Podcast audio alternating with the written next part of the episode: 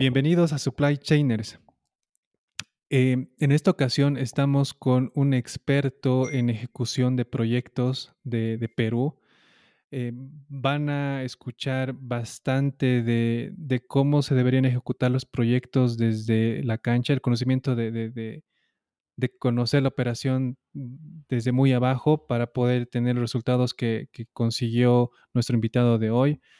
Eh, Gracias, Omar, por aceptar nuestra invitación y gracias por aceptar y compartir toda tu experiencia, que, que va a ser muy gratificante para todos los que nos escuchan y hay mucho, mucho que conversar y también aprender de ti. Gracias, Omar, bienvenido.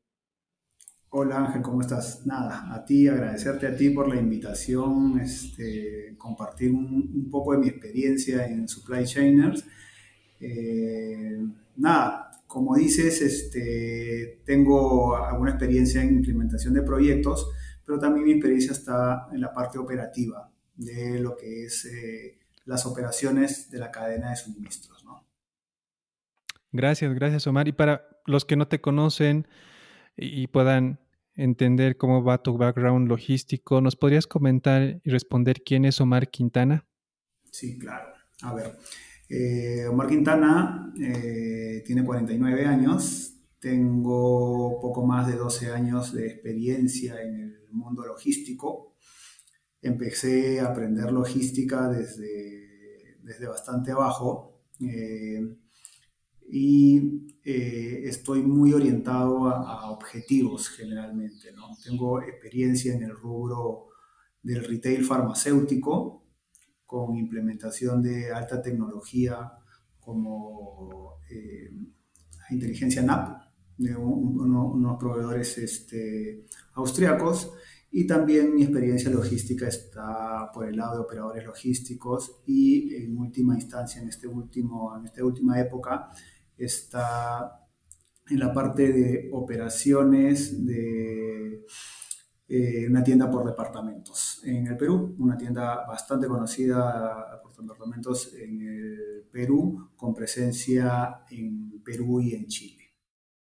Entonces, básicamente ese soy yo, estoy muy orientado, como te digo, a, cumplir objetivos y muy orientado a trabajar con personas. Son las personas las que hacen los cambios en, los objetivos y, o lo, uno, lo que uno se quiera trazar, digamos, como objetivos en, su carrera profesional.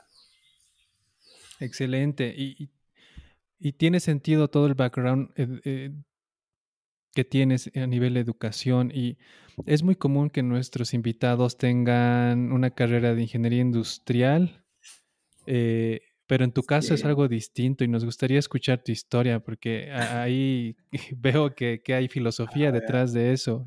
Así es. No, bueno, no, es, no, es, la primera vez que lo vas a ver. De hecho, yo tuve un, un jefe al cual aprecio mucho. Él, ahorita está en, en otra empresa, trabajé mucho tiempo con él. Y él era contador, él es contador. Eh, no era ingeniero industrial, este, pero donde hoy me muevo, efectivamente, eh, mis pares son ingenieros industrial, mi jefe actual es ingeniero industrial varios de las personas de mi equipo que me reportan son ingenieros industriales. Pero al final yo creo que la administración eh, le falta algunos cursos para que sean ingenieros industriales. En todo caso, es una carrera bastante abierta como, el, como es la ingeniería industrial. Pero creo que eh, la logística está también basada mucho en el sentido común y en la capacidad de uno de, de entender los procesos y acá es donde uno, donde va entrando un tema que para mí es importante, para la empresa en la cual yo hoy día trabajo también es importante, es que no solamente es la carrera profesional, sino las competencias que la persona tiene, ¿no? Entonces esas competencias eh, complementan y hoy día, digamos, el, eh, el, mundo nos va enseñando que son las competencias las que van tomando más fuerzas que este, digamos, a veces la propia carrera que uno ha seguido, ¿no? digamos, en términos académicos. Totalmente de acuerdo. Te, cuento un poquito, si quieres, para tu historia. Sí hay filosofía detrás de, mi historia, porque en algún momento de mi vida yo opté por eh, la vida consagrada. No es muy típico esto. Así que un tiempo de mi vida yo estuve, digamos, este, dedicado a, a otros quehaceres eh, más sociales, más religiosos, pero igual dentro de, de, esta entidad en la que yo estuve, igual me encargaba, era responsable de, de los temas logísticos. Entonces, para mí el tema de, de, administrar, de ver procesos, de ver flujos, eh, lo tengo, pues es, es, un tema innato y también lo hacía en este, en, esta, en este lugar donde yo estuve una buena parte de mi vida. Y al salir, este, sí, digamos, hay que hacer opciones eh, familiares y también ver qué cosa en el mercado te, te retribuye mejor para poder este, ir creciendo personalmente y profesionalmente. Así que me aventuré a estudiar administración digamos, eh, y eso es lo que, lo que terminé. De hecho, eso me exigió tener que correr mucho más rápido y competir con gente mucho más joven que yo para poder, digamos, de alguna manera empatarme en, en, un momento, digamos, profesionalmente, ¿no? Pero, digamos, ese, esa experiencia filosófica, esa, esa experiencia, digamos, de, del valor humano, de hecho a mí me ayuda mucho este, actualmente y en todos los momentos en los que yo me he desempeñado. ¿no? Tengo una, una, preocupación muy, muy honda por, por, las personas, por preocuparme cómo están las personas, porque son las personas finalmente las que te ayudan, digamos, a construirlo y llegar a los objetivos que te puedas trazar como, como compañía. ¿no? Las compañías crecen porque las personas son las que hacen que eso crezca. Totalmente de acuerdo. Y bueno, no quisiera desviarme del tema de supply chain. Filosofía ha sido un tema que con Pablo eh, lo hemos, hemos discutido bastante estos últimos años y es, y es que hay una perspectiva de las personas hoy en día y creo que nace desde, desde, desde la educación escolar de, que la filosofía es algo súper aburrido, que es algo súper teórico, pero cuando ya entras a, ver realmente es, es, es, es, un mundo donde te hace explotar la cabeza y, y estoy seguro que eso te va a dar unos, eh, unas buenas bases por, por, lo que me estás mencionando de manejo de gente, de, de, de los objetivos, el tema de la resiliencia. Eh, tantos skills que puedes conseguir eh, entendiendo un poco de filosofía. ¿Tú, crees que, te ha ayudado la filosofía hoy en día en tu carrera?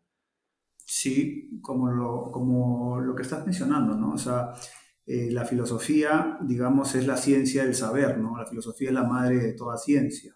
Entonces, si tú o muchos dicen ya la ingeniería es una ciencia, bueno, el origen de la ingeniería es la filosofía porque es, la madre de, de, toda ciencia, es, la madre de todo saber, de todo conocimiento, y te ayuda también a tener una práctica de conocimiento abstracto, que no es muy común tampoco tenerlo. Entonces, en mi vida creo que sí me ha ayudado a poder tener, eh, digamos, e, esa madurez, esa sensibilidad de poder entender cosas complejas y hacer que cosas complejas también se vuelvan cosas mm, fáciles, o, mirándolas de primera mano como complejas, resultan que no son tan complejas cuando tú puedes ir, digamos, al origen o, al, digamos, al punto neurálgico de, de, un proceso, por, poner un ejemplo, ¿no? o sea, esa tendencia a buscar cuál es la raíz de las cosas y cambiar las cosas desde la raíz,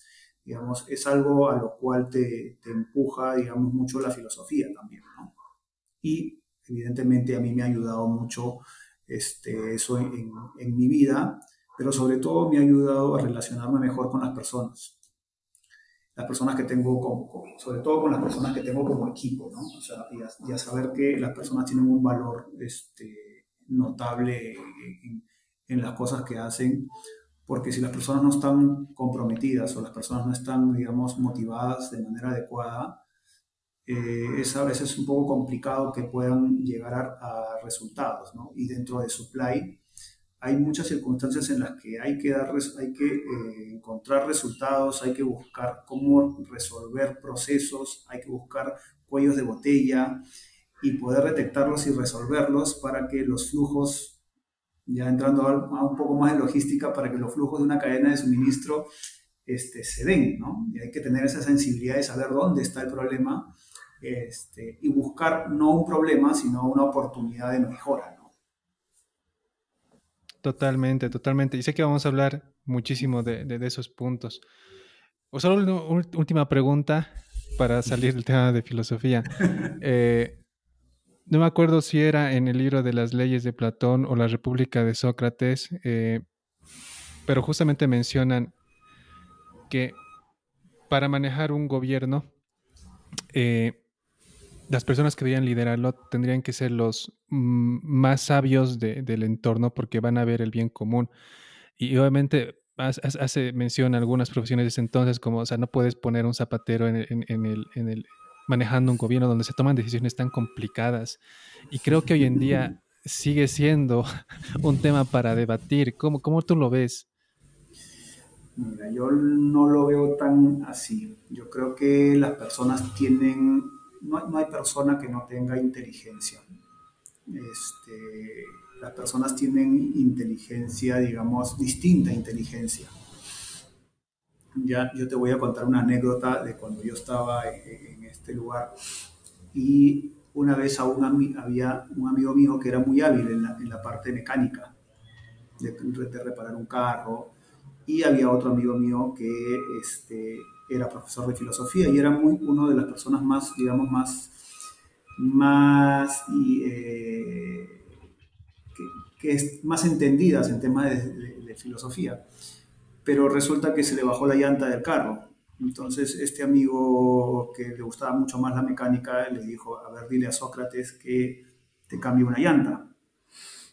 Entonces, este, ahí es donde eh, la reflexión es la siguiente, ¿no? o sea, hay personas que tienen una inteligencia más teórica y hay otras que tienen una inteligencia mucho más práctica, pero no dejan de ser ni uno ni otro inteligentes.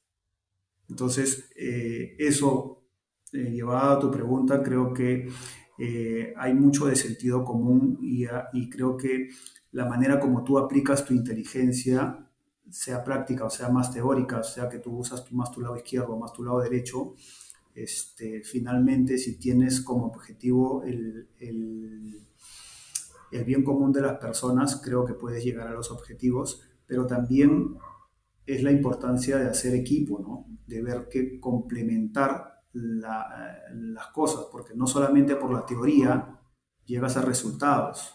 O sea, conozco muchas personas que conocen mucho de la teoría, pero hay que poner la práctica. Entonces, esa teoría se va a hacer, digamos, se va a hacer eh, tangible en el momento que tú lo pongas en práctica y ahí vas a ver si es que resulta o no resulta, ¿no? Y tendrás que ir a ver cómo resuelves y modificas tu teoría, ¿no? o tu hipótesis, como quieras decirlo.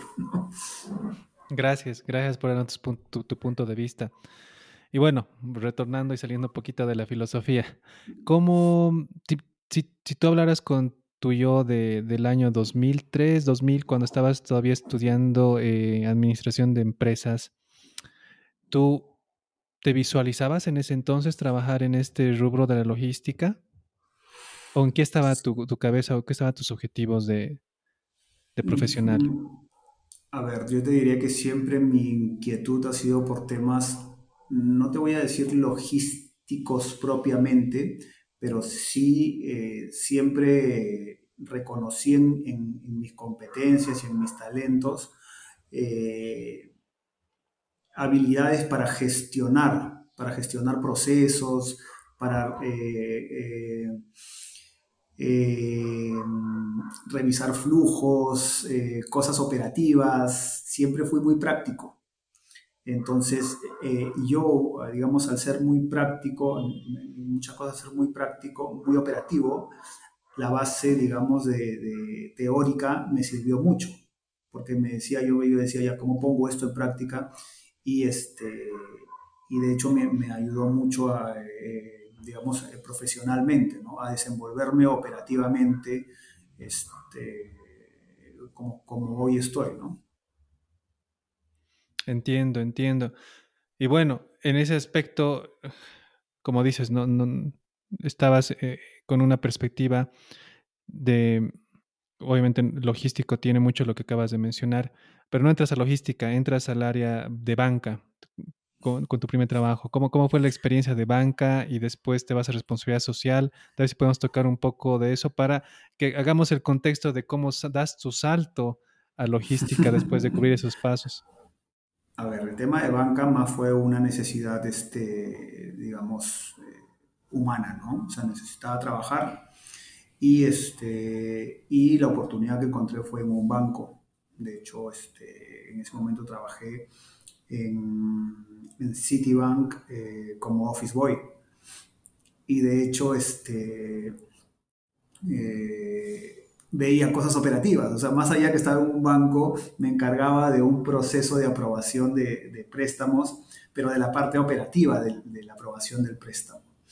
Entonces, y era hacerle seguimiento a un, este, a un préstamo, no me acuerdo los nombres, pero había que hacerle seguimiento y había que buscar las aprobaciones finalmente para que un cliente tenga un, préstamo que era de, suma bastante, eran préstamos empresariales, ¿no? Este, pero siempre desde muy niño mi, inquietud por eh, hacer que las personas sean cada vez mejores personas, mi inquietud por ayudar a las personas siempre estuvo muy marcada. Este, no voy a decir que, fue un error, probablemente en la, vida siempre hay errores y uno va aprendiendo de ellos, y creí que eh, el conducto por el cual yo iba a ayudar a las personas estaba por la vida religiosa. Y finalmente uno se da cuenta que probablemente no estuvo por ahí, y, pero también en, esa vida religiosa uno descubre que tiene ciertas, ciertas competencias, ciertos skills que este, te van a ayudar más adelante, ¿no? Entonces, cuando ya dejé esta, esta opción de vida que yo había hecho y empecé de cero, nuevamente era eh, buscar algo que fuese, digamos, que a mí me, me, gustase. De hecho, cuando una época de mi vida yo estuve buscando trabajo, te estoy hablando más de 15 años, yo me entrevisté con, eh, en su momento fue eh, presidente de eh, la Sociedad Nacional de Industrias en el Perú, ¿ya? Porque era hermano de, un muy amigo mío. Y lo primero que me dijo este señor es, oye, busca un trabajo que te guste. Porque en el momento que tú no encuentres un trabajo que te guste, vas a trabajar más por necesidad que por pasión. Y hoy en día mi trabajo es pasión. O sea, en la logística hay momentos en que me paso de horas trabajando, hay momentos en los que tengo que trabajar de amanecida porque existen este, eventos tipo un cyber o, tipo algún evento de Navidad, o cosas que, que, son eventos logísticos y mi pasión me ayuda a que yo pueda trabajar, digamos, hasta altas horas de la noche y pasarme varios días a un ritmo fuerte, eh, porque es lo que me gusta. A mí, me, yo me considero un apasionado de, de lo que es la cadena de suministro, de lo que es supply chain.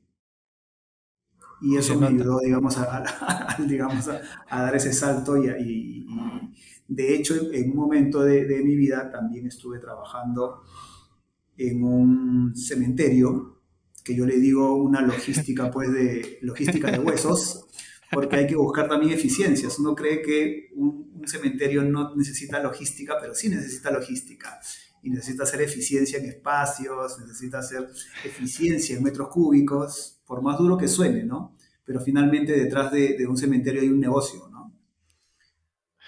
Y, justamente creo que ese es tu primer cargo de, logística, porque entras como analista senior de planeamiento. Y, sí. y, era justamente la pregunta que tal vez nos has respondido y quisiera entrar un poquito más a fondo. ¿Qué, em, qué variables tú conociste en, este, en este mercado, en este rubro, de que, qué ahora puedes aplicar? O sea, hay, hay temas que se van a aplicar a, un restaurante, como a un e-commerce, como a una planta productiva y también tal vez a un cementerio. ¿Cuál, cuál es esa variable que, que ahora lo sigues aplicando, que has aprendido en, este, en ese trabajo?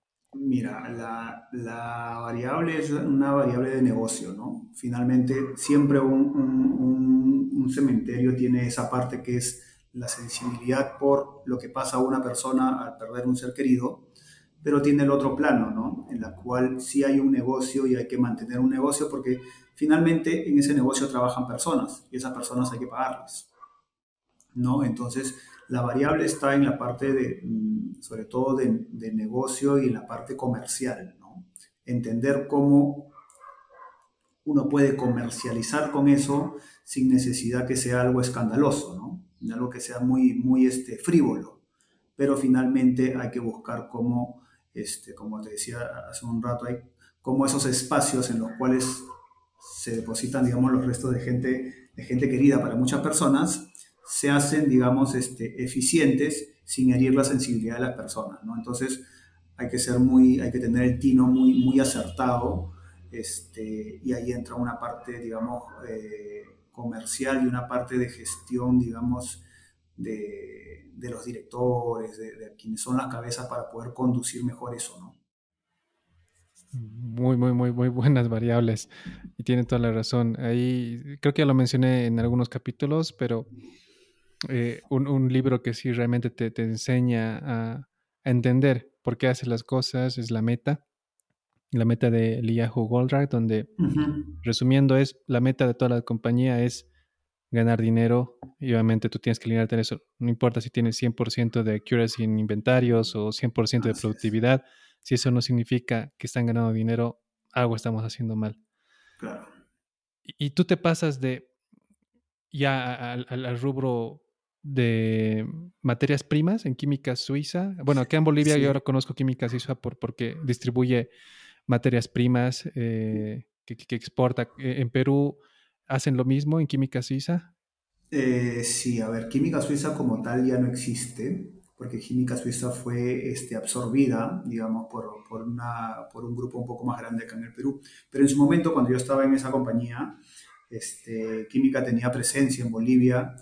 No me acuerdo exactamente si era, eh, era, era parte del grupo. De hecho, este, era, había unos almacenes pequeños en Bolivia de, de Química Suiza pero este, yo estaba en la parte, digamos, este, eh, yo entré en ese momento, en el momento que Química Suiza comienza a comprar una serie de cadenas, este, de cadenas farmacéuticas, ¿no? Como boticas, este, perdón, eh, eh, farmacias Lima, boticas Limatambo me parece que era, este, compra después este, Química Suiza, este, FASA, eh, ya era dueño, no sé si conoces acá, pero ya era dueño de Mi Pharma, una cadena, digamos, importante. Y eh, en su momento Química Suiza tenía, digamos, al creería yo, de repente me estoy equivocando, casi un 40% de farmacias, digamos, en el Perú, compitiendo con el más cercano que es Inca Pharma, que en ese momento era Inca Pharma.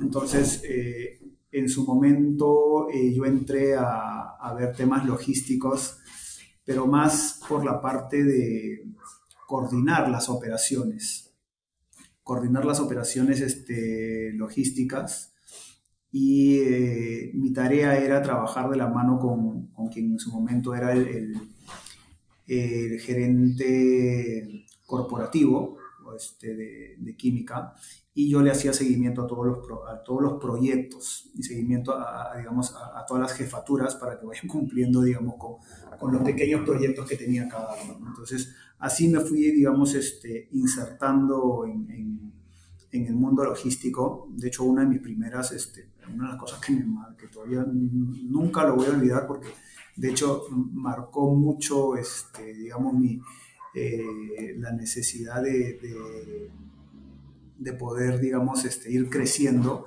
Y era, digamos, este, me acuerdo que me dijeron, mira, Omar, acá hay, eh, tengo una empresa en la que se está desechando mucho cartón y hay un proveedor que se está llevando prácticamente el cartón gratis, ¿no? Entonces, la empresa le pagaba a este proveedor eh, acá, pues, pasarlo a dólares y tú eran 300 dólares mensuales por llevarte una cantidad de toneladas de cartón grande. Así que le dimos vuelta al proceso y la, eh, digamos, el proveedor ya no, me, ya no me quiso mucho, pero al final era, era que nosotros le vendiésemos ya, digamos, a un proveedor mucho más grande de cartón y la compañía comenzó más bien a tener más de, eh, digamos, alrededor de, en este era pequeño, ¿no? Pero para el proceso, casi más de 30 mil dólares, digamos, este, anuales, digamos, no suena mucho, digamos, cuando tú lo comparas en una compañía grande, pero para algo que era una pérdida siempre de 300 dólares, finalmente, ¿cuánto tiempo habremos, habrá estado pues, desechando, digamos, ese cartón que al final se reprocesaba y podías este, volver a utilizarlo? ¿no? Entonces, así empecé, digamos, en, en, en, en, el mundo de la logística, digamos, pero ya, digamos, más en el piso de la logística, ¿no? Ya, ya hablando de un centro de distribución, digamos, este, grande, ¿no? Wow, y, y, realmente los datos que, que, que tenemos de, de, lo que administrabas no era menor. Estabas eh, abasteciendo a 600 farmacias, o sea, 600 farmacias. Sí. Eh, manejabas 300 personas en almacén. Sí. Y, y aquí voy a entrar eh, primero, ¿qué, qué mmm, retos has podido pasar para llegar a las 600 farmacias? Y, y la otra pregunta va más de liderazgo. ¿Cómo, cómo administras semejante cantidad de personas? De hecho, hoy día son más, pero y distintos. Pero, a ver, eh, como yo te dije al inicio, ¿no? O sea, yo, yo soy una persona bien orientada a objetivos. O sea, me pides una cosa y, y, y, voy a ver cómo la resuelvo, cómo la llevo a cabo. De hecho, seguro más adelante te, te puedo contar también eh, ya las exigencias de una pandemia, ¿no? de, de, operar en una pandemia. Pero en ese momento, eh, la exigencia para, para liderar, digamos, a las personas es liderar a los mandos medios, ¿no? pero no solo liderarlos, sino darle los recursos que necesitan, ¿no? Para que puedan liderar. O sea, hay que tomarnos el tiempo de capacitar a los mandos medios, hay que darle herramientas, hay que darle recursos, hay que enseñarles, digamos, a, digamos, a escuchar a las personas y también enseñar a escuchar la necesidad del, del, del operario de, este, final, ¿no? Porque finalmente ellos son los que este, conocen de primera mano eh, la operación, conocen de primera mano qué está pasando, ¿no? Este, de hecho, digamos, haciendo un paréntesis con lo que hoy día hago, de hecho, varias cosas eh, en, en, los grupos de trabajo, digamos, de proyectos con, con mis pares en donde estoy hoy día, incluimos operarios, ya no solamente, digamos, el supervisor, el jefe del proyecto, sino como parte del equipo también está el mismo operario. ¿no? Entonces, eso a mí, me, en, en el momento que me encargaron eh, eh, la parte de operaciones de farmacias, de, estas, de, de, de esta parte de, de, farmacéutica, mi clave fue, digamos, acercarme más a los mandos medios, ¿no? Sin dejar de no acercarme, digamos, al operario y además de estar en la cancha, ¿no? O sea, dirigir, digamos, desde, desde el balcón, como decimos, este no siempre es tan bueno, ¿no? Eh, tiene, tiene sus momentos, ¿no? Hay momentos en que, en que tenemos que estar arriba, digamos, gestionando, tomando decisiones, pero hay momentos en los que hay que estar en el piso y hasta llegar a jalar una carretilla hidráulica si es que es necesario, ¿no? Excelente. También tienes un indicador donde eh, manejabas un nivel de servicio del 90 al 93 en, en, en, este en este cargo. Y es, eh, a ver, hay una forma de cumplir el, lo, o sea, los objetivos muchas veces están alocados a temas más financieros uh -huh. y obviamente el tema del enfoque al cliente muchas veces se deshumaniza. Tú me acabas de mencionar al inicio que tienes eh, un impulso interno de ayudar a los demás. ¿Cómo puedes eh, cuadrar ambos aspectos, tanto cumplir el tema financiero, que a veces es bien complicado con la deshumanización, uh -huh. para que se cumplan tus dos, tus dos pilares que mencionas? A ver, creo, primero creo que no hay fórmula perfecta. Yo creo que siempre va a estar el riesgo de poder este, equivocarse, pero creo que el principal punto es saber llevar a las personas a que se puedan centrar en lo que es el foco, ¿no? El, el, el foco específico de donde uno tiene que, que, que atacar o, o, resolver, ¿no? Creo que uno siempre tiene que, en la logística, para poder llegar a niveles de servicio que uno quiere, tiene que empezar como el cangrejo, ¿no? De atrás para adelante. si el carro se va a demorar tanto tiempo, yo tengo que comenzar a retroceder en los procesos y ver cuáles son los puntos de control en los cuales yo tengo que enfocarme para poder hacer que ese flujo o ese proceso sea cada vez más, más ligero, que, que tenga una cadencia, digamos, constante. Este, hay, eso, digamos, es, digamos, la parte, digamos, teórica, ¿no? Pero también está la parte del compromiso, la parte de, digamos, de hacer que las personas se comprometan y hacer que las personas también, digamos, este, sientan esa, inculcar en las personas eh, también la pasión por lo que uno hace, ¿no? Creo que hay mucho de, eh, de ser ejemplo, ¿no? O sea, yo soy de los que creo que como te decía hace un rato, ¿no? si yo tengo que jalar una, una, como decimos a veces acá, una estoca, que es la marca de la carretilla hidráulica, si yo tengo que jalar una carretilla hidráulica, la voy a jalar. Y voy a estar y voy a, y voy a levantar un paquete con, con, con los operarios. A veces no, no, no, siempre se puede, pero hay momentos en los cuales hay que, que hay, hay, que hacerlo. Y creo que eso es muy sensible para aquellos que están, digamos, este, en el piso de la operación, porque ven que sus líderes se están, digamos, involucrando con ellos, porque ven que sus líderes también están en ese momento crítico con ellos y a los líderes nos hace ver qué cosas nos faltan en, eso, eh, eh, en esas partes. Porque, digamos, desde cosas muy simples, desde pensar, oye, ¿sabes qué? Si acá le pones luz a estos chicos, van a hacer su proceso mejor, van a preparar un pedido mejor.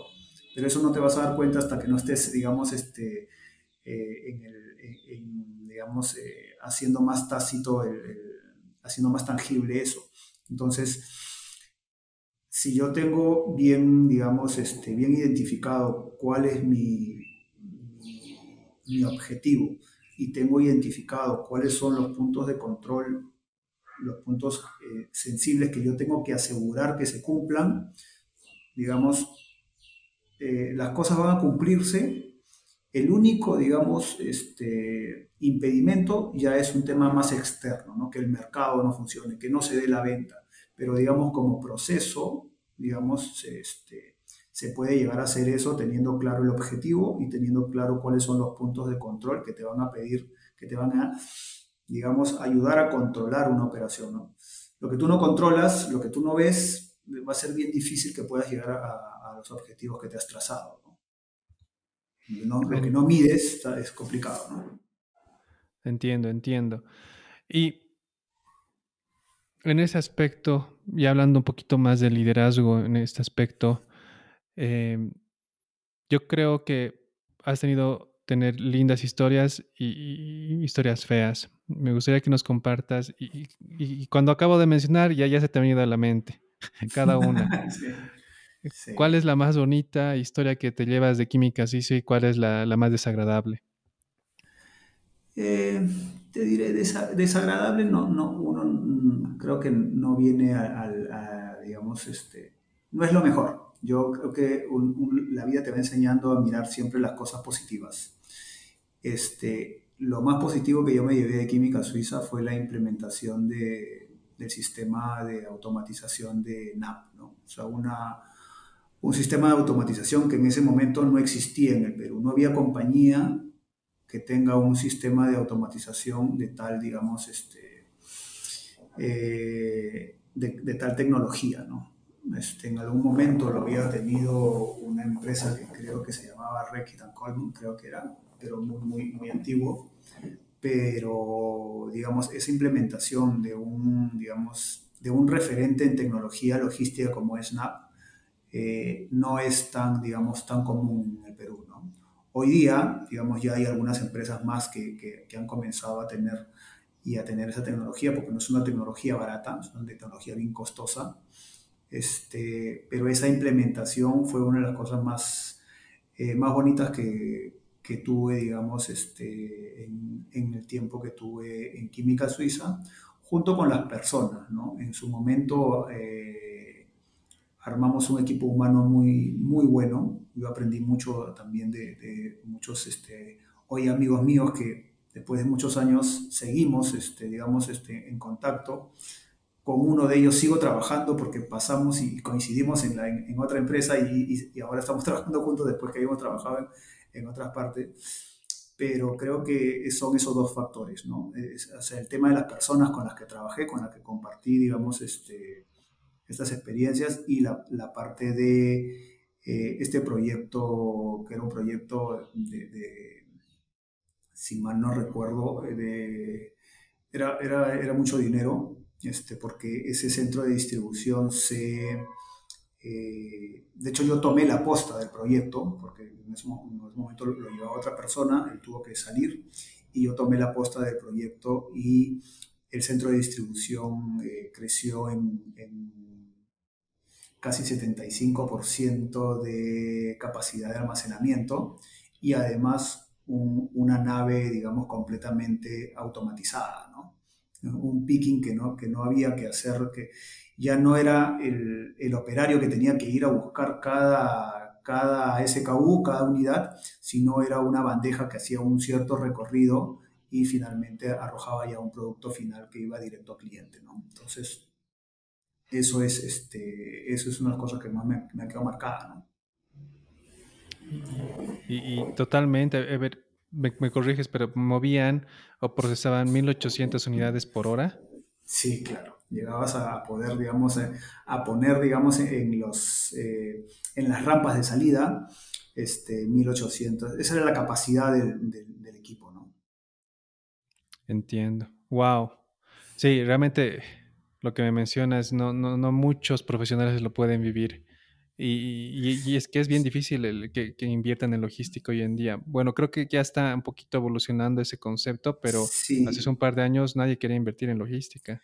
De hecho, es, es, es un tema que, que, nos va a pasar en Latinoamérica. ¿no? En Latinoamérica es, este, las empresas tienen que ser muy grandes y, eh, digamos, este, el, el, payback no necesariamente tiene que estar por un tema de, de de eh, sino más bien puede estar por otros lados como exactitud de inventarios, como niveles de servicio, porque si solamente es mano de obra en Latinoamérica eh, va a ser bien complejo, pues porque la mano de obra en Latinoamérica es muy barata y esta tecnología pues viene, es, es europea, generalmente, en, en, general la tecnología que viene es muy costosa, ¿por qué? Porque la mano de obra pues en, en, hacia el norte, digamos, y en Europa es cara. Entonces sí vale, digamos, la, la, inversión porque lo ahorras en mano de obra, ¿no? En el caso de Latinoamérica sí tenemos ese inconveniente. Entonces, digamos, la manera de pagar un proyecto de automatización no necesariamente va a venir por pagarlo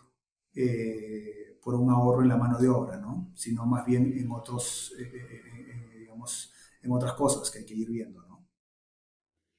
Entiendo. Y concuerdo contigo. Creo que es un... Ya, ya hay bastante que conversar en tema de, de, de cómo vender un proyecto, negociación, el, la comunicación, eh, inclusive si, si, tu equipo te está soportando porque estás implicado en proyectos muchas veces eh, significa que alguien va a tener que cambiar la forma de hacer y, y como personas somos resilientes o somos o rechazamos, rechazamos, no nos resilientes, rechazamos el tema del cambio. Pero sí.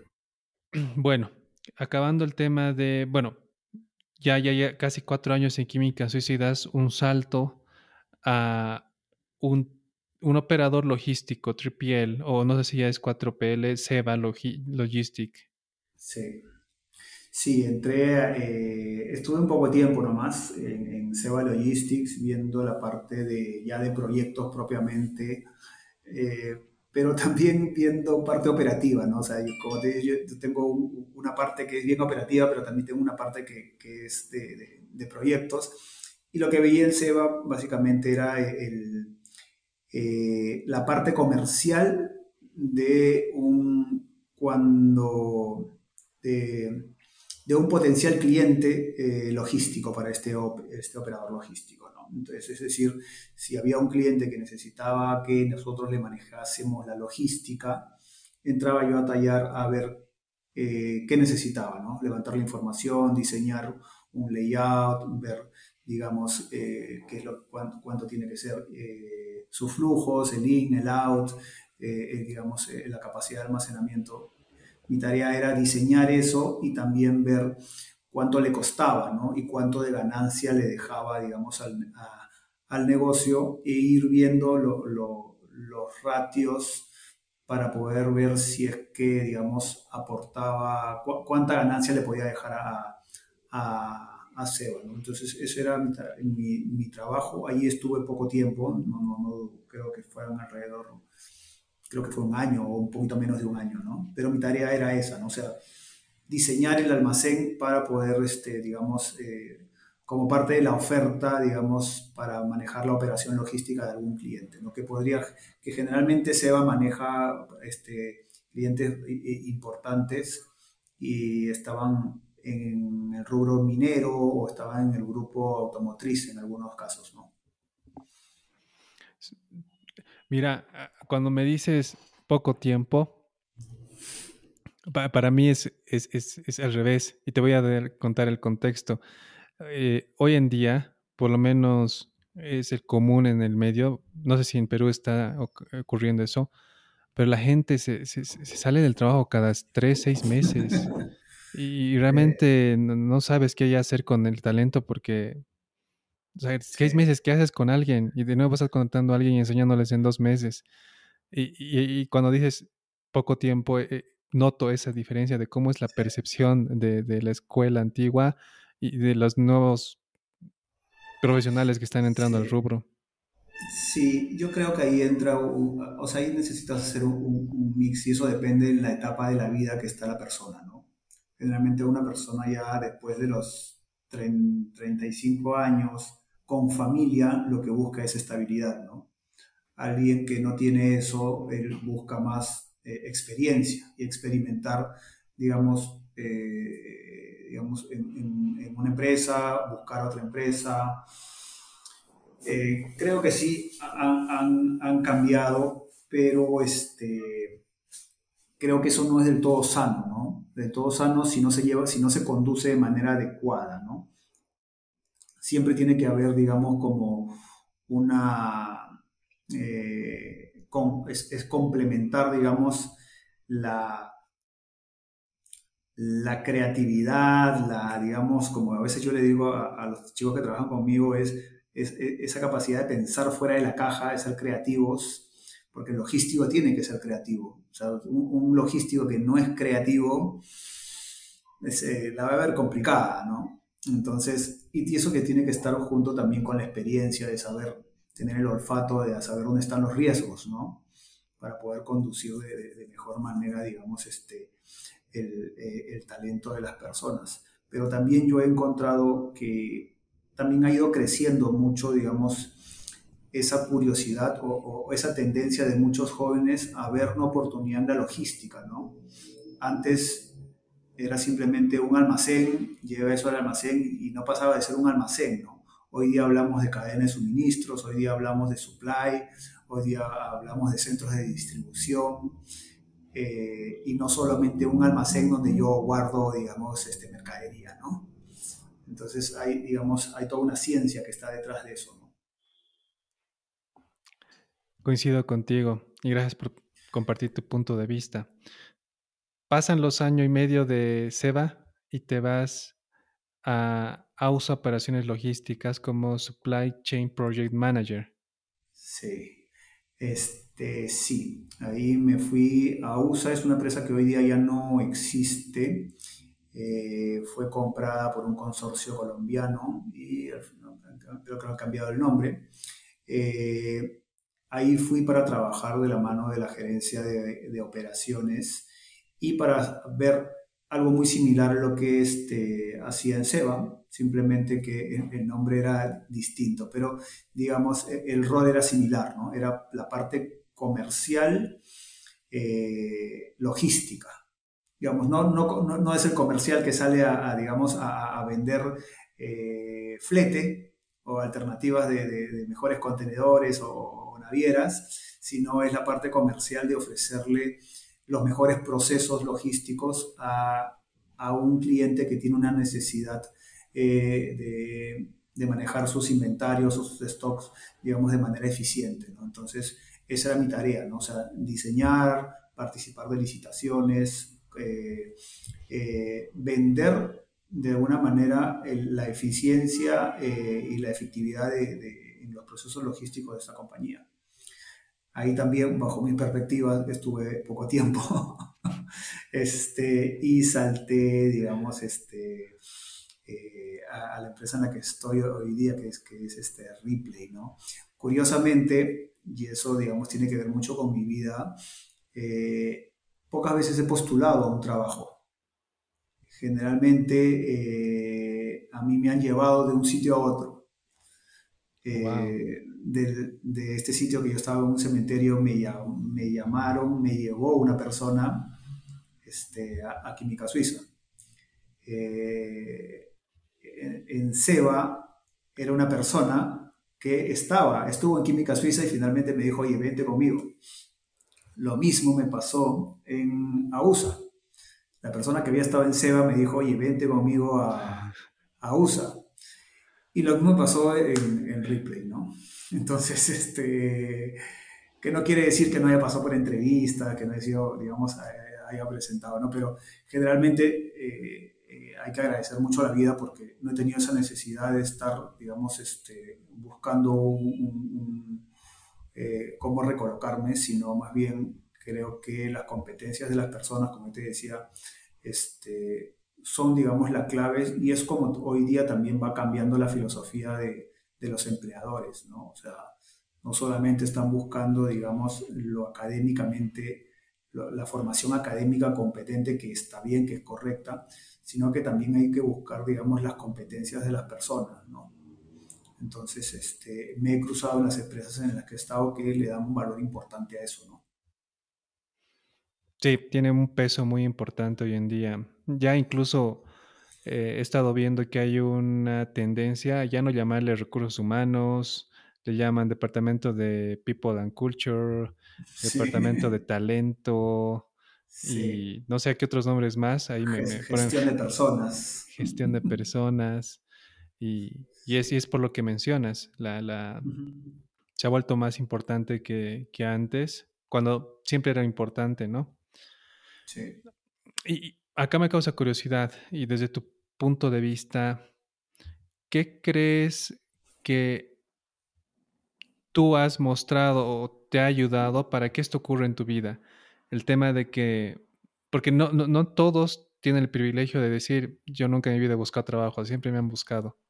¿Qué crees que, que tienes tú para, para que te hayan jalado siempre? Yo creo que tiene que ver con un tema de, de, transparencia, tiene que ver con un tema de integridad personal. Este, te lo he dicho desde el inicio, ¿no? De hecho, a mí me agrada mucho cuando muchas de las personas que me, que, las cuales me han, me han reportado, me han hecho notar, digamos, el, el, valor que le doy a las personas, ¿no? O sea, el valor que le doy a la parte humana del trabajo. Entonces, este, el trabajo tiene una parte humana que es la parte fundamental, ¿no? Este, pero creo que es eso, ¿no? Es, es generar confianza, es ser una persona de confianza, y de hecho me ha tocado a mí con, siempre con, las personas que han sido mis jefes, mostrarles eso, ¿no? que pueden confiar en mí y digamos parte de, de, mis características personales es que siempre busco no digamos no defraudar a las personas que han confiado en mí entonces y si eso digamos implica mayores este digamos sacrificios mayor esfuerzo estoy eh, siempre he estado dispuesto a hacerlo no eh, pero también la vida uno te va enseñando, ¿no? O sea, en la vida uno también va cometiendo errores. Entonces, y esos errores o, aprendes de ellos para mejorarlos o sigues cometiendo lo mismo, ¿no? En mi caso creo que este, sí, sí, sí me ha ayudado mucho poder tener una mirada retrospectiva y una mirada también interior a saber qué cosa es lo que las personas esperan de mí y hacer el mayor esfuerzo por, por cumplirlo, ¿no? Me pasó con mi jefe anterior y me pasa con mi jefe eh, actual. O sea, yo busco cómo hacer que sus objetivos, eh, hacer los objetivos de, de, la compañía, hacer los objetivos que busca que mi, que mi jefe eh, cumpla, hacer los míos y cumplirlos. No siempre uno puede cumplir, siempre hay, hay digamos, este, siempre está el riesgo de equivocarnos, siempre está el riesgo de que pase algo pero creo que si la intención es sincera, este, es bueno, ¿no? O sea, yo, digamos, este, hay que ver muchos temas, digamos, este, probablemente académicos, muchos temas complejos dentro de, mi trabajo, pero eh, para ser un buen líder tienes que ser una buena persona. Si no eres una buena persona, no vas a ser un buen líder por más, por más experiencia, por más títulos, no lo vas a hacer este, literalmente, ¿no? todo buen, todo buen líder tiene que tener detrás un soporte que es ser mejor persona y buscar que las personas, en cómo se desarrollan en su trabajo, sean mejores personas. Como a veces con, mi jefe vemos y nosotros queremos hacer que las personas vayan contentas a trabajar. No es fácil, no siempre pasa eso. probablemente me van a decir, o oh, eso es un sueño o eso es algo utópico. Sí, pero es bonito, digamos, este, tener esa motivación y, buscar lograrlo, ¿no? Entonces, eh, a, tu pregunta es mostrar que, lo que vales, pero en tu esencia más profunda es tu valor como persona y cómo tú reconoces y ves a las demás personas. Cuando mencionabas esa parte, em, me acuerdo de, de, un jefe que era el gerente general de una empresa en la que trabajaba y Em, en, mi, etapa inicial de, logística, obviamente hay muchas cosas que coordinar y, a veces dependes de otras áreas para que tu trabajo sea bien. Y obviamente siempre va a haber momentos donde tengas discusiones, discusiones con, con área A, B, C. Y él me decía, Ángel, em, tal cual con tus palabras, ¿no? Ve un poquito más allá y, y visualízate de aquí a 5 o 10 años. Trata de que este paso por acá en, en esa empresa sea realmente para, para tu yo de, de aquí a 5 o 10 años. Y de aquí no te lleves, trata de llevarte la mayor cantidad de amigos. No, Y obviamente no vas a lograr llevarte amigos con, con ese tipo de actitudes. Y obviamente cambió todo mi mindset y mi forma de trabajar y, y, y todo eso y acaba en una pregunta, porque creo que muchos han pasado o están pasando por ese aspecto, ¿no? Donde tienes un área a la derecha, a la izquierda, arriba, o que, que no cumple, o esa persona que realmente eh, no, te está dando resultados, o, es una piedrita en el zapato para poder continuar con tus proyectos o con tu trabajo, eh, la típica pelea tal vez de comercial donde no, no, hacen bien su forecast y, se están quejando de que no venden, pero han hecho mal. ¿Cómo tú recomendarías a nuestra audiencia el actuar en esos casos cumpliendo este, este punto que, te menciono, ¿no? El, el tema de, no olvidarse de que estamos hablando con personas. A ver, primero hay que, hay que poner los pies en, la tierra y decir, no es fácil, este, mm, nos equivocamos. A mí me ha pasado muchas veces, yo, yo también en, en muchas de, mis cosas también soy bastante frontal, ¿no? Entonces, este, eh, mi carácter a veces, bueno, para elegir un, centro de distribución de dos, un poco más de dos centros de distribución, este, no es fácil, ¿no? Y como tú dices, hay que... Eh, buscar, digamos, la sinergia entre otras áreas, ¿no? finalmente, detrás de todo esto hay un negocio, hay un, hay un, este, hay un inversionista, hay un, hay, hay un dueño que finalmente quiere que su negocio sea rentable y finalmente hay que cumplir objetivos, ¿no es cierto? Pero este, yo creo que ahí clave es siempre ver cómo se buscan soluciones, siempre tener, digamos, la, la, humildad de aceptar los propios errores, pues digamos, nadie, nadie es dueño de la verdad. Eh, y para mí, digamos, para mí, Omar, es confiar en las personas, ¿no? Confiar en que, las personas pues, eh, eh, van a buscar siempre, digamos, hablando como equipo de trabajo, voy a decir algo que de repente no, no me pasa a todos, pero he tenido la suerte también de tener buenos jefes y, este, y, la tengo hasta hoy día. Entonces, eh, creo que eso también hay, que saber este, eh, resaltarlo y también escucharlos y buscar siempre llegar a, un consenso, sin decir que uno tenga que aceptar, digamos, este, las cosas como las necesitan o, este, como las quieren otras áreas, ¿no? Finalmente hay que buscar qué cosa necesita el negocio. Este, si comercial quiere algo, si proyecto quiere algo, si planificación necesita algo, si las partes, en caso ahora yo veo unas cosas de, las sucursales o tiendas o, otras áreas operativas necesitan algo, finalmente hay que tener, digamos, eh, y eso te lo va enseñando la vida, que que saber qué cosa necesita el negocio para seguir, este, digamos, caminando. Y si esa necesidad hace que la exigencia este, va a recaer más en unas áreas o no, hay que saber asumirlas, pero también hay que saber decir, oye, no todo se puede hacer y hay que saber encontrar cuál es el foco, cuál es aquello, aquello que nos está doliendo más para poder ponerle el foco ahí y, resolverlo, ¿no? Entonces, eso también te lo va enseñando eh, la experiencia, digamos, ¿no? Y, uno, eh, en el momento que va tomando decisiones, también vas aprendiendo de eso y también vas aprendiendo a equivocarte, ya, y asumir riesgos y que al final, digamos, este, eh, lo que nos interesa es el número final, ¿no?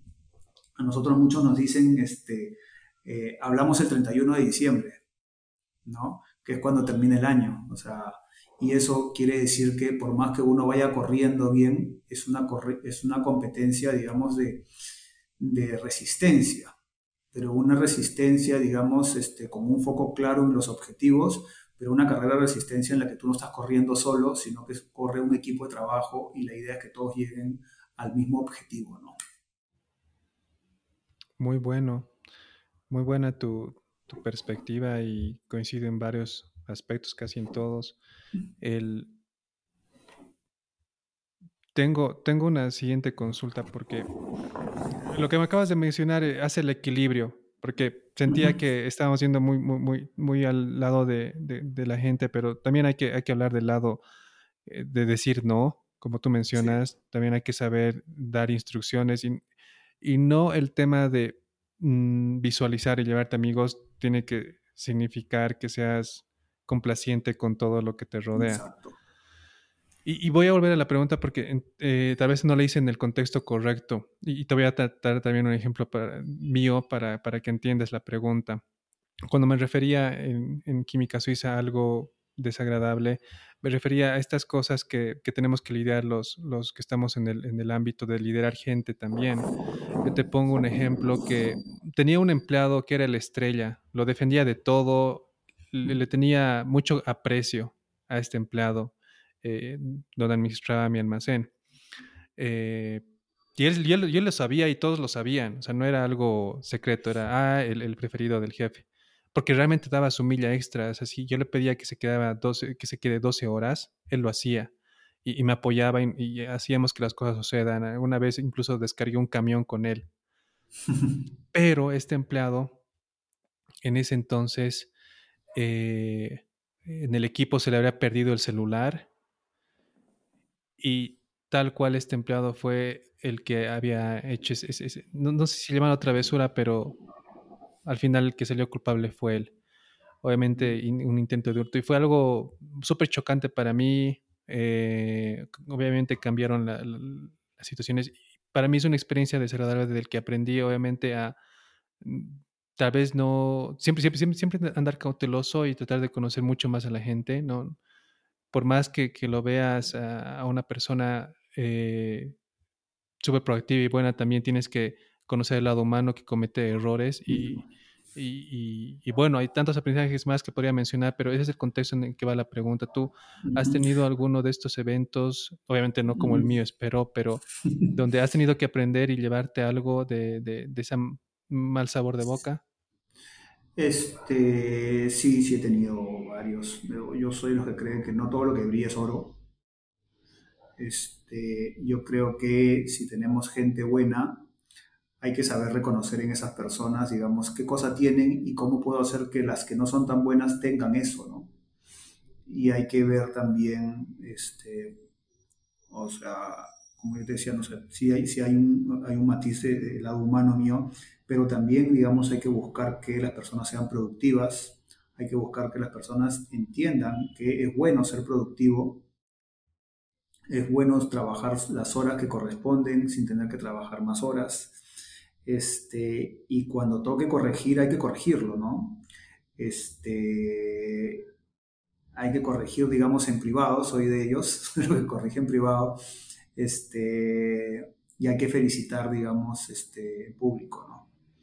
Eso va generando una cultura, digamos, de, bienestar muy, muy saludable, pero, este, digamos, más hacia tu respuesta, eh, sí me ha tocado, eh, sobre todo en, empresas grandes donde la tentación, digamos, o digamos, la necesidad, digamos, de, económica de una persona puede ser confundida o puede buscar el camino más, este, más fácil, este, pueda llevarlo a cometer algún delito, digamos, este, eh, no correcto. Entonces sí me ha tocado, con, inclusive a veces con, intervención policial, pero yo creo que eso va por otro lado. O sea, yo conozco gente muy necesitada, este, pero que nunca ha tenido, digamos, esa tentación. Entonces, para que ocurran esas cosas, tiene que haber, digamos, algo que no estás controlando. O sea, eh, para, para, que pasen esas cosas tiene que existir la ocasión y tiene que existir la intención, ¿no? La intención es algo que es personal. Yo tengo la intención de hacerlo, ¿no? Pero la ocasión la pone, digamos, muchas veces el mismo empleador, ¿no? Que no tiene, digamos, este, puntos de control adecuados, ¿no? Si yo no estoy controlando adecuadamente, digamos, le estoy poniendo la ocasión para que una persona que tiene una cierta necesidad y la ve complicada pueda, digamos, este, poder, digamos, hacer cosas que, que, no debe, ¿no? Es doloroso sobre todo porque probablemente detrás de eso hay familias, ¿no? Este, también me ha tocado, digamos, desvincular personas, ¿no? Que no es una actividad muy, muy agradable, ¿no? O sea, sobre todo cuando las personas tienen una necesidad de trabajo, este, en cualquier rubro, sea logística, sea parte comercial, sea salud, lo que sea, este, las personas tienen necesidad de trabajo y, el trabajo también dignifica a las personas, ¿no? Entonces, un buen trabajo mejor. Y cuando las, digamos, eh, las condiciones de trabajo son las adecuadas, más aún, ¿no? Pero a veces también, como he dicho, este, detrás hay un número.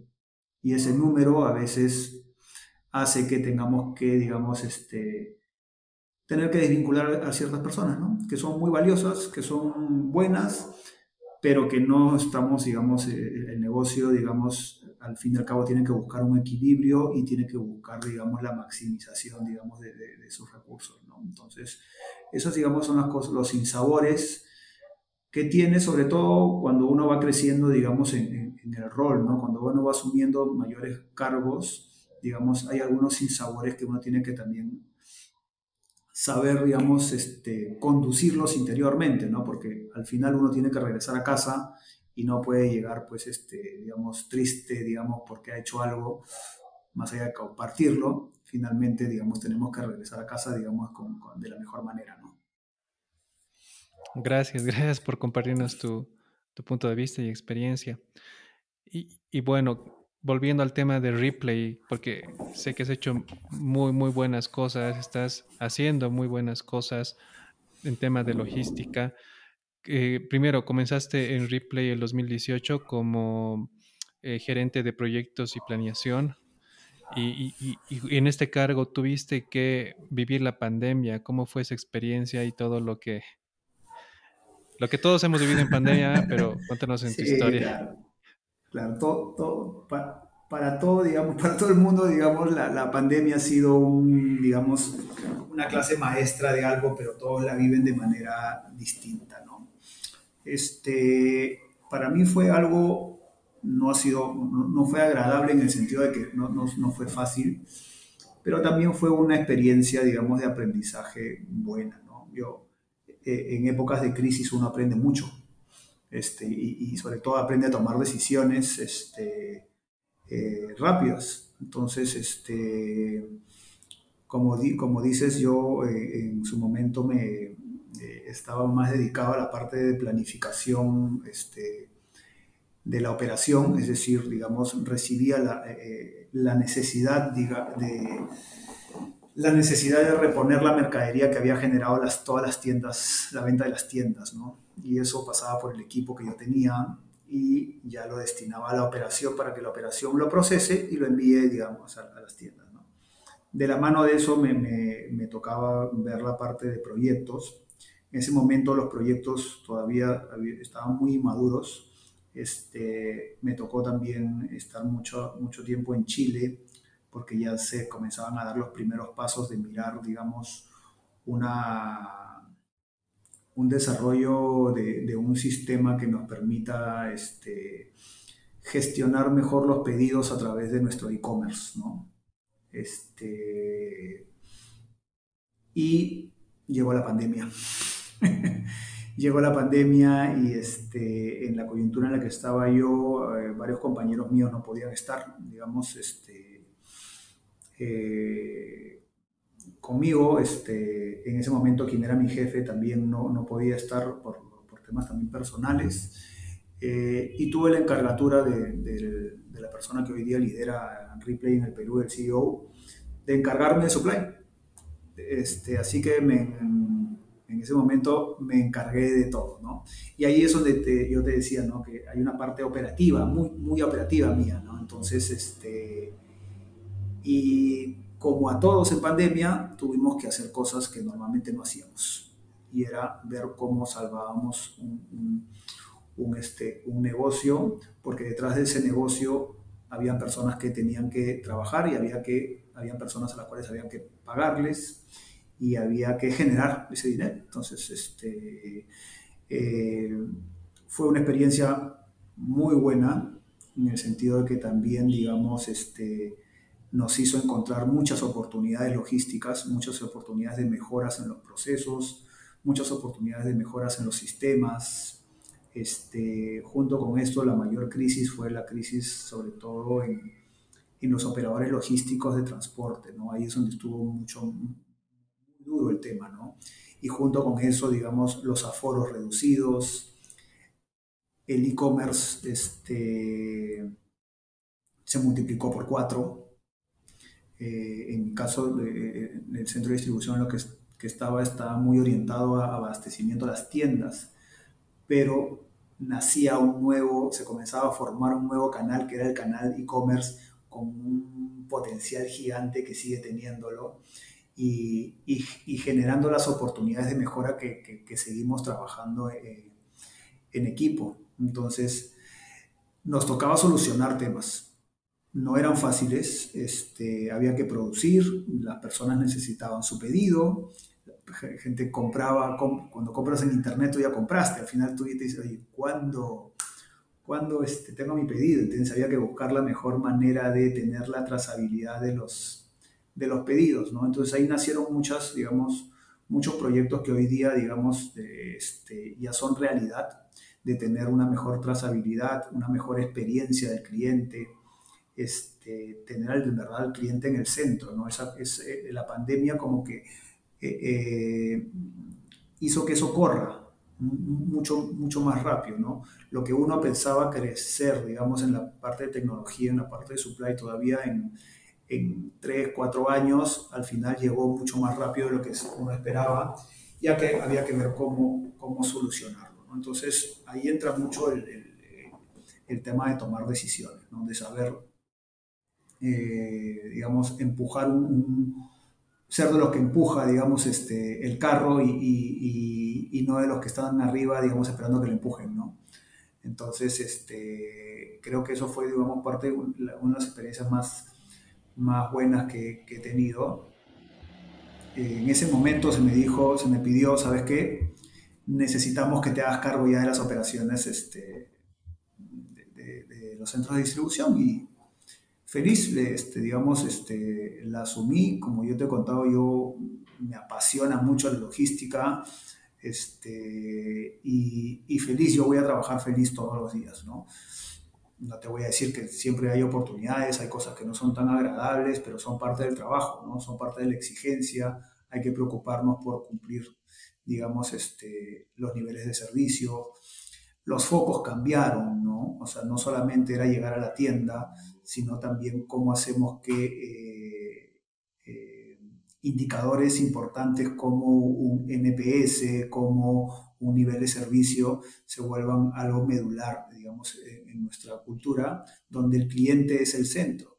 Y hacer que sea eso era hacer que los mismos operarios entiendan que el cliente era lo más importante, ¿no? Entonces, allí también tuvimos un, reto importante en que eh, una operación que estaba acostumbrada a manejar volúmenes de pedidos, este, entre a manejar pedidos en detalle, digamos, en conjunto con un volumen grande, pero con una preparación, con un detalle mucho más minucioso, porque iba este, al cliente final y ahí comienza, digamos, a tener mucho más apogeo lo que hoy conocemos como la Smile o el Omnichannel, este, pero que finalmente, como, dicen varios, y me incluyo entre los que lo decimos, la última milla, digamos, es, e, es la suma de todas las millas anteriores, ¿no? Si una, la, la, última milla no va a existir si detrás de esa última milla no hay una operación eficiente, ¿no? Si esa operación eficiente no, no, no existe. Y esa operación eficiente está desde el momento que uno decide qué va a comprar, ¿no? O sea, decide en qué momento va a poner una orden de compra, decide eh, eh, el seguimiento al, al, momento en el que se va a demorar en llegar esa mercadería, en el tiempo en que yo voy a recepcionarla, la que la voy a disponibilizar, la que voy a picar y la que voy a despachar. ¿no? Entonces, eso es, e, esa sumatoria de millas hacen que la última milla de verdad sea, sea algo muy bueno, como es en, en nuestro caso. ¿no? Y dentro de la pandemia también era lidiar con el tema, eh, la crisis de contenedores, ¿no? O sea, y eso también ayudó a muchas empresas, no solamente a la, que estoy, sino también mirar al proveedor local, ¿no? Que eso es una oportunidad muy buena, ¿no? Entonces, este, eh, la pandemia, por más dolorosa que, que haya sido, también generó muchas oportunidades de desarrollo logístico, ¿no? Creo yo que es uno de los rubros que ha tenido mayores oportunidades. De repente me equivoco, ¿no? Pero este, creo que ha tenido, eh, que es una de las que tiene mayores oportunidades y es la que tiene, digamos, una visión a futuro muy grande, ¿no? Porque las personas van a, cada vez el e-commerce va a ir creciendo más, ¿no? Entonces, este, y detrás de ese e-commerce siempre tiene que haber mucha tecnología, ¿no? Totalmente de acuerdo, ¿no? No, no sé si ya lo mencioné en algún capítulo, pero... Eh, hay una página que seguimos acá en el equipo de Supply Chainers que es startupeable y lanzaba su dato de startups a nivel América o Latam. Creo que era Latam, Latam. Y el 53% de las startups están en fintech, en finanzas y en logística. A mí me sorprendió escuchar el tema de la logística y tiene todo sentido con lo que mencionas. Y tal cual como dices, el e-commerce ha tenido un boom. Yo estoy ahorita trabajando en una empresa igual de e-commerce y el boom ha sido exponencial. O sea, no estamos hablando de un 3%, estamos hablando de, en algunas empresas por 300. Entonces, ¿cómo, un logístico se puede preparar para un 300? Ha sido realmente un, reto. Y tengo una pregunta que eh, sé que tú me la vas a poder responder bien desde tu, desde tu posición de, planning y es, ¿cómo un planificador eh, tiene que actuar en esas situaciones donde ya no hay histórico que te ayude a hacer un forecast, ya no hay, ya, no, ya no existe tool, herramienta que, que, te ayude a planificar en semejante disrupción.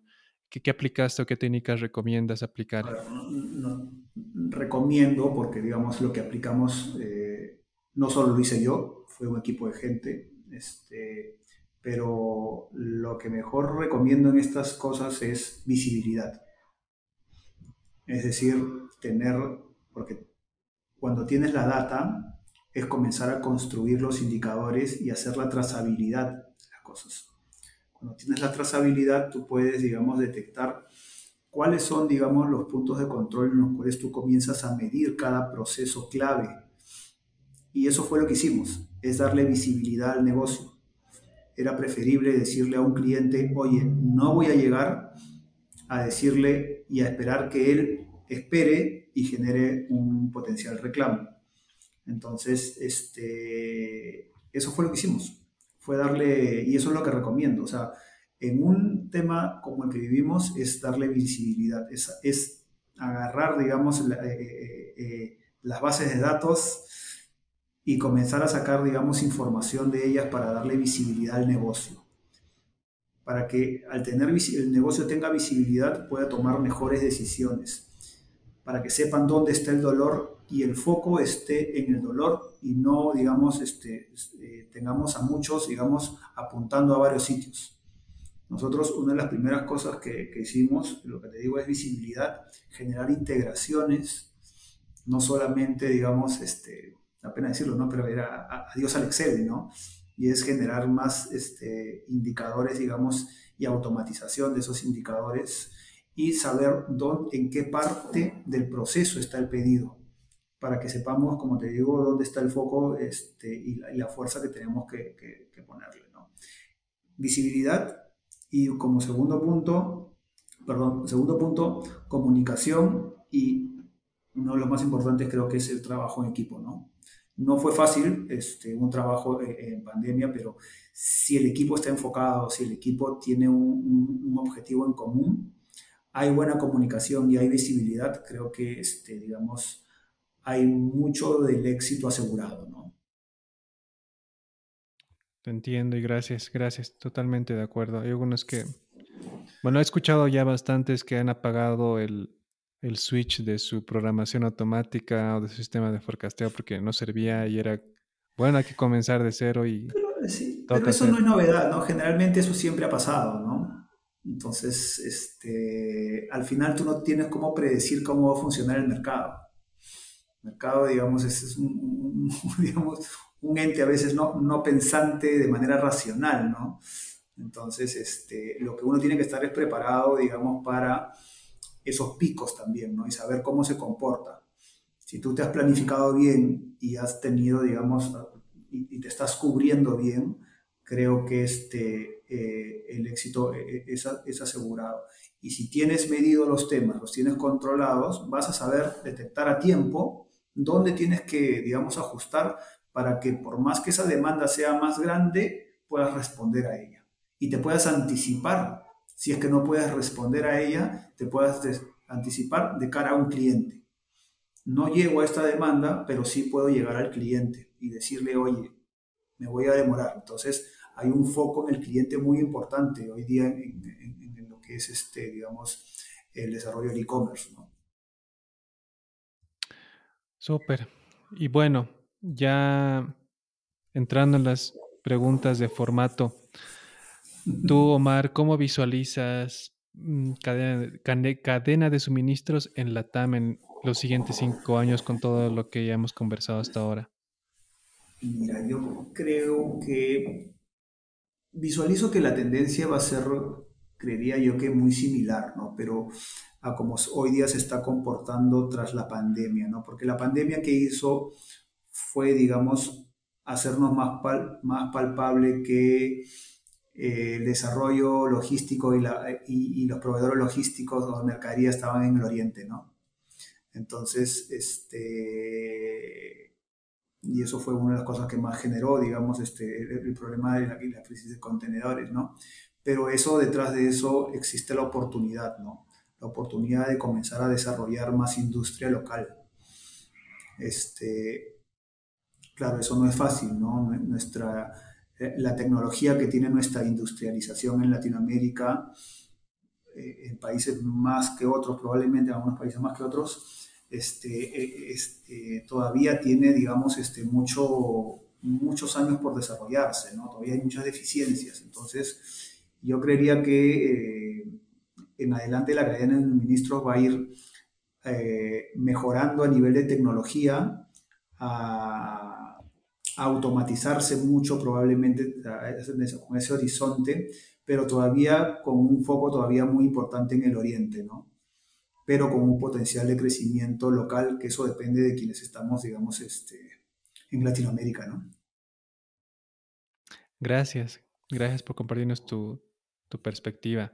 La otra pregunta de formato es, bueno, a este punto has debido recordar eh, bastante del pasado eh, y bueno, si perdieras la memoria y, te mostraran una lista de todo lo que aprendiste en tu vida y de esa lista te dieran la oportunidad de recordar solo una cosa, ¿qué, qué escogerías o qué elegirías para recordar y por qué? Eh, yo diría que lo que más quisiera recordar es mi familia. A mi esposa, a mi hijo, a mi madre, a mis hermanos, a mi familia. Este, eso es lo que más quisiera recordarme. ¿no? Ya, esas personas van a gatillar el resto de cosas que, que, seguro vamos a ir recordando, ¿no? Pero como yo te decía, este, uno tiene que ser un buen profesional, pero tiene que estar, digamos, este, soportado en, e, en una familia, ¿no? En algo que, que, te ayude, digamos, a que lo que buscas hacer, digamos, este, es, eso que te motiva a hacer y a, y a querer lo que haces, esté, digamos, sustentado en tu familia, ¿no? Gracias, bonita respuesta. Y el último, la última pregunta de, de, cierre. Si tuvieras un superpoder para comunicarte con todos los que están actualmente o están por comenzar en cadena de suministros eh, y pudieras darles un mensaje, ¿qué mensaje les darías? Mira, algo que generalmente yo le digo cuando he tenido la oportunidad de, pararme frente a algunos jóvenes, este, que no necesariamente eran con una tendencia logística, es que eh, la logística no es algo aburrido, ¿no? La logística necesita de mucha creatividad, creatividad para tomar decisiones, creatividad para poder este, destrabar cuellos de botella, creatividad para solucionar y buscar llegar al mismo resultado, pero de otra manera. Este, es apasionante, ¿no? O sea, eh, creo que para poder juzgar algo, una realidad, hay que conocerla, ¿no? Yo tuve la, oportunidad de, de, recibir a unos este, jóvenes en el, en el, centro de distribución y, y al final de, de, la visita muchos querían ver cómo querían estar en, en, el área de supply, ¿no? Porque comienzas a explicarles este, cómo se hacen las cosas y sobre todo cuando son, muchos de ellos son ingenieros, este, bueno, pues les brotan, digamos, los temas de, flujos, de procesos, y cuando ves algo ahí, entiendes pues que para que te llegue un paquetito, a, digamos, a tu casa, ha tenido que pasar por una serie de procesos, digamos, este, eh, importantes para que finalmente él tenga su producto. Entonces, yo creo que hay que centrarnos en, lo importante, hay que saber juzgar con los criterios acertados, hay que conocer de fondo para poder, digamos, tomar decisiones y lo otro también es, hay que dejarnos llevar, ¿no? Hay que también este, confiar en nuestra, en, eh, nuestra parte creativa o, nuestra intuición y, saber dejar que aquello que, que, que, te gusta también te toque, ¿no? Te dice, si tú quieres, tienes que trabajar en algo que te guste para que en verdad seas un apasionado de lo que haces, ¿no? Gracias, totalmente de acuerdo. Mucha, hay, un podcast que justamente habla de eso, 13%, donde eh, justamente el nombre lo, pusieron por, por, ese aspecto, porque eh, no me acuerdo del estudio, pero solamente el 13% de las personas aman lo que hacen. O sea, están en un trabajo donde aman lo que hacen. El, el otro porcentaje está viviendo el día a día. Sí. Y, y, es verdad. Antes de que terminemos, me han estado pidiendo del equipo de Supply Chainer que, que te pregunte cuáles son tus filósofos favoritos y qué libros nos recomendarías para comenzar en la filosofía.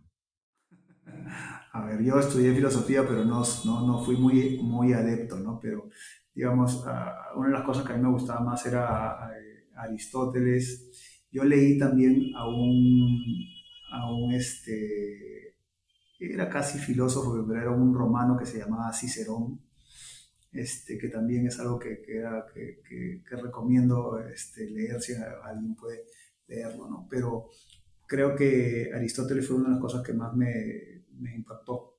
Pero lo estudié, pero no es algo que a mí me apasione, ¿no? sino que creo que ha generado una buena base, digamos, este, para criticar las cosas y para saber, digamos, darle el valor a las cosas, ¿no? Este, eso. Gracias, gracias, Omar. Bueno, eh, en nombre de todo el equipo de Supply Chains, agradecerte por darnos tu tiempo y el habernos eh, haberte abierto para contarnos todo lo que nos contaste. Encantado. Es, primera vez que, generalmente en varias cosas que yo he estado, este, me, más, me han pedido que exponga temas de procesos, explicar cómo se resuelven algunas cosas, pero es primera vez que me siento a, a contarles cómo es el día a día o cómo han pasado las cosas, pero de una manera ya más, este, más este, simple, ¿no? Porque finalmente detrás de todo el trabajo que hago sí hay que tomar decisiones y, hay cosas eh, importantes que hacer dentro de los procesos de una cadena de suministro, ¿no? Pero nada, gracias a ustedes también. Encantado no, como te mencionamos, todo el equipo está buscando eso, que mostremos el otro lado de la moneda. O sea, eh, eh, todo esto, por lo menos no hemos encontrado en nuestro formato y esperamos que realmente los que nos escuchan lo estén disfrutando como nosotros lo disfrutamos al grabarlo. Se aprende bastante. Y, nuevamente, gracias. Y a todos los que nos están escuchando y sienten que esto puede ayudar a algún colega eh, o, a varias personas, no, no olviden en compartir el capítulo que ya conocen las plataformas en las que estamos, LinkedIn, YouTube, Apple Podcasts y Spotify. Si has llegado hasta aquí, agradecemos por habernos escuchado hasta el final y nos vemos en una siguiente oportunidad. Gracias Omar y gracias a todos los que nos escuchan. gracias a ustedes. Nos vemos. Chao.